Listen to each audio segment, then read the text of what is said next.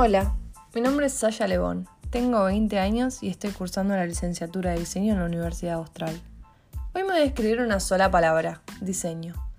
La dimensión que tiene esta palabra se ve en todo lo que hago y siento que es porque la empleo en distintos aspectos de mi vida, no solo en lo académico, sino también en lo social, como también en lo que más me apasiona, que es la cocina. La cocina y más específicamente la pastelería suelen ser bastante tradicionales. Desde que soy chica disfruté de aprender de mi gran maestro y abuelo, quien me enseñó las bases de esta hermosísima profesión. Pero, mediante el diseño y la creatividad, me desenvolví como una pastelera moderna, siempre probando las nuevas tendencias.